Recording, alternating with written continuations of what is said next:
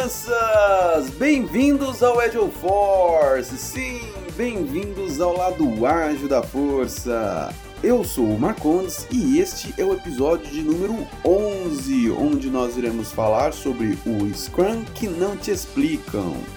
Mas, antes de mais nada, gostaria de agradecer aos comentários, feedbacks e todo o compartilhamento que houve do último episódio, o episódio especial sobre o Outubro Rosa. Aproveitando o ensejo, caso você queira entrar em contato, o e-mail é theagileforce.gmail.com, o Instagram, arroba e você também pode me seguir no LinkedIn, que é o Jorge Luiz, Luiz com S, Silva Marcondes. Mas novamente, os meus mais sinceros agradecimentos. Agradeço também as meninas que participaram e tenho certeza que mais entrevistas vêm por aí. Agora, vamos lá. Você deve estar pensando, como assim? O Scrum que não te explicam? Aliás, papéis e responsabilidades, cerimônias, mindset, isso é o que eu mais escuto, leio, isso é o que mais me explicam. Pois é, eu não duvido. Mas o problema é que até agora estão apenas contando uma parte, ou melhor, falando sobre o how to, como fazer, como rodar o Scrum. Não te explicam o que de fato é o Scrum, o porquê dele, para que, que ele serve, sua essência. E é disso que vamos falar aqui hoje. Vamos sair do how to e vamos para o for what. Pois bem, se você não sabe o básico sobre o Scrum ou de como rodar ele, tem vídeo aí de 15, 9, 8, 5 e até 3 minutos. E eu não duvido se tiver algum vídeo de 60 segundos explicando como rodar o Scrum. Mas novamente, isso tudo é sobre o como, é o how to. E para explicar o for what, irei dividir o tema em três tópicos: as escolas do Scrum, inserções ágeis ou inserções do ágil e Lean. E como eu sei que você é ouvinte assíduo do podcast, lê meus artigos, sei que está na ponta da língua em qual contexto o Scrum surgiu, certo? Tínhamos ali a crise de software, até que. Pera, pera, pera. Estou sentindo um distúrbio na força. Ei, você aí que tem conhecimento do paper de 86, eu sei o que você está pensando. Saber desse relato, dessa verdadeira origem do Scrum, só agrega a título de curiosidade. Mas para deixar a coisa mais democrática e eu também não ter que dar uma de Sheldon explicando física ou professor Girafales explicando aritmética, convido vocês a lerem um artigo da K21 lá no site deles, knowledge21.com.br. Procurem por As Verdadeiras Origens do Scrum por Rafael Sabag. É super curto e rico ao mesmo tempo, ok? Bem, prosseguindo, na Arithmetic digo, onde eu estava mesmo? Assim, o contexto em que o Scrum de Jeff Sutherland e Ken Schuber nos apresentam o framework. Muito simples. Ele surge como sendo ali uma nova proposta de desenvolvimento de software em meio à crise de software. E eis que, surgem então três escolas do Scrum, três organizações e empresas que certificam os profissionais em Scrum. Isso aqui já é pós-manifesto ágil, ou seja, 2001. Eu estou citando três principais porque é o que o mercado identifica ou mais reconhece, sendo que o bem da verdade, as duas primeiras que eu irei falar são as mais conhecidas muitas vezes por um equívoco que acontece inclusive com a terceira. Mas enfim, a primeira que eu gostaria de citar é a Scrum Alliance, que por tempos eu achei e fui ensinado de que era a escola do Jeff Sutherland, só que não. Na verdade, se trata de uma organização criada por ambos criadores do Scrum. E ela oferece artigos, e-books e, claro, treinamentos e certificações. E a base desses treinamentos e de suas certificações é tão somente o Scrum Guide. Algumas de suas certificações exigem uma prova e outras basta tão somente efetuar o treinamento e você sai certificado. Aqui no Brasil existem empresas especializadas dando esses treinamentos e que são ligadas a esta organização para certificar o profissional. Mas falemos agora sobre a segunda escola do Scrum, a Scrum.org, de Ken Schuber, ou seja, é uma empresa privada e que muitas vezes atua como uma alternativa perante as certificações e treinamentos da Scrum Alliance. Por isso, inclusive, o equívoco de achar que a Scrum.org é do Ken Schuber, enquanto a Scrum Alliance é a escola do Jeff Sutherland. Mas repetindo, Scrum Alliance é uma organização fundada e criada pelos criadores do Scrum, ou seja, Jeff Sutherland e Ken Schuber. Agora, a Scrum.org é a empresa privada do Ken Schuber. Ela possui um extensivo acervo complementar ao Scrum Guide, que muitas vezes acaba ditando formas de como implementar e rodar o Scrum. Um dos exemplos é a forma como se dá o papel de Scrum Master. E da mesma forma, a explicação do papel do PO, que tem até gráficozinho demonstrando uma trilha de desenvolvimento do PO, onde ele passa de escriba para proxy até ser um PO empreendedor. E aqui eu não estou discutindo se isso é certo, correto, ou enfim. Afinal de contas, quem sou eu para discordar do coautor do framework? Eu mesmo me baseio neste material para amadurecimento de POs em seus papéis. Mas eu não interpreto como sendo uma trilha feita por estágios ou etapas, enfim. Mas não vamos nos prender a esses detalhes. Mas isso já ilustra que, sim, por conta dessa escola com um acervo tão abrangente, temos separações de agilistas e instrutores, como de correntes de pensamento. E infelizmente, até gerando acólitos e caxias puritanos que defendem A ou B, e no meio ficam as equipes sem entender nada, mal sabem a essência do framework e se perdem em discussões de sexo dos anjos sobre o melhor jeito de rodar o Scrum. E não à toa, tendo esse acervo maior, estes ensinamentos que transcendem, se assim podemos dizer, o Scrum Guide, as provas de certificações são mais extensas, tendo ali até mesmo triplo de questões se comparadas à da Scrum Alliance. Essas provas são tidas aí como mais difíceis, até porque o idioma é inglês e isso é uma barreira ainda para muitas pessoas, embora o custo seja mais baixo. E com isso, criou-se a comparação entre as duas escolas. Alliance ou org. Qual certificação vale mais? Etc, etc. Embora essas duas são as mais respeitadas e almejadas perante o mercado, e como eu disse antes, talvez por isso, sabendo que a Scrum.org é do Ken Schuber, muitos acabam subentendendo que a Scrum Alliance seria a do Jeff. O que nos remete à terceira escola, que passa muitas vezes despercebida.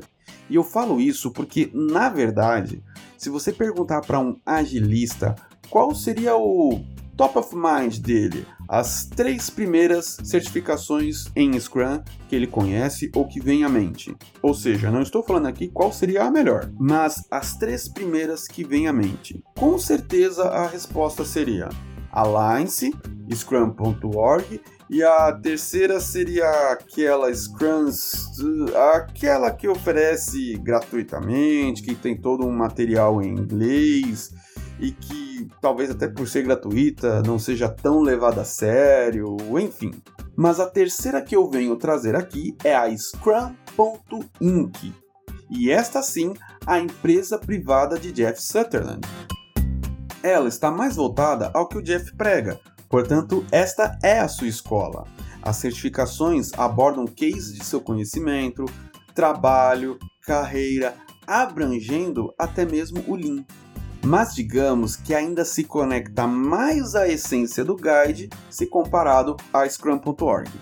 Estendendo sim para o guia prático do Jeff, e só um parênteses, ele não tem só o livro A Arte de Fazer o Dobro pela metade do tempo e tem a felicidade de trazer o Lean de uma forma mais explícita. Para falar um pouquinho mais sobre Scrum.inc, ela é muito lembrada pelo Scrum at Scale, sabe? S/S ou SAS. Mas Scrum escalado é papo para outro podcast. Portanto, agora você sabe. Temos a Scrum Alliance enquanto organização e cuja certificação e treinamentos se baseiam praticamente no Scrum Guide, tal qual ele é. Parece até que teremos uma atualização, reza a lenda que viria no fim do ano passado, agora acho que passaram para novembro desse ano, enfim. Esperemos e oremos, porque já estamos em 2020 e o ano não tá fácil não, né? Daí temos as escolas do Jeff e do Ken, sendo a mais famosa e talvez tendo até mais peso a do Ken, que traz esse acervo mais extensivo e tudo mais, conforme eu falei. E sim, existem outras N empresas de certificações. Inclusive no Brasil, tem cara que criou a própria certificação, o instituto que certifica e a empresa que dá os treinamentos desta certificação. Tipo, uma coisa foram os criadores do Scrum terem criado uma organização e depois criarem suas respectivas empresas de treinamentos e associar com empresas daqui do Brasil ou de qualquer parte do mundo, mas de alguma forma ainda está ligado aos caras. Mas eu te pergunto, e se eu inventar hoje uma certificação? A CAFSM, Certificado Agile Force de Scrum Masters. E aí eu vou criar o IMCS, Instituto Marmota de Certificação Scrum. E daí eu atrelo um CNPJ do Agile Force aqui e vou lá, deixando claro que a questão aqui não é conteúdo, e sim qual seria a relevância disso para o mercado. Difícil, né? Mas minimamente você sabe que eu falo aqui para você ir onde? Na fonte, na essência. Então agora espero que as coisas estejam um pouco mais claras quanto às fontes, ou melhor, as principais escolas do Scrum. Se tem gente que se confunde bem aí no Scrum. Dado o material estendido Powered by Ken Schuber by Scrum.org, o que dizer das inserções e livre adaptações do mercado? Já ouviu falar de Scrumban, né? E de Scrum XP? Às vezes, esses termos nem são utilizados, mas é exatamente disso que se trata. Por exemplo, acha para mim no Scrum Guide User History, History Points. Daí você, lá vem o Marcondes com o papo de Ctrl F, papo mais Caxias esse, mais puritanista. Calma, Padawan, eu explico. Eu quero te trazer para a essência do Scrum e te explicar de onde vem isso.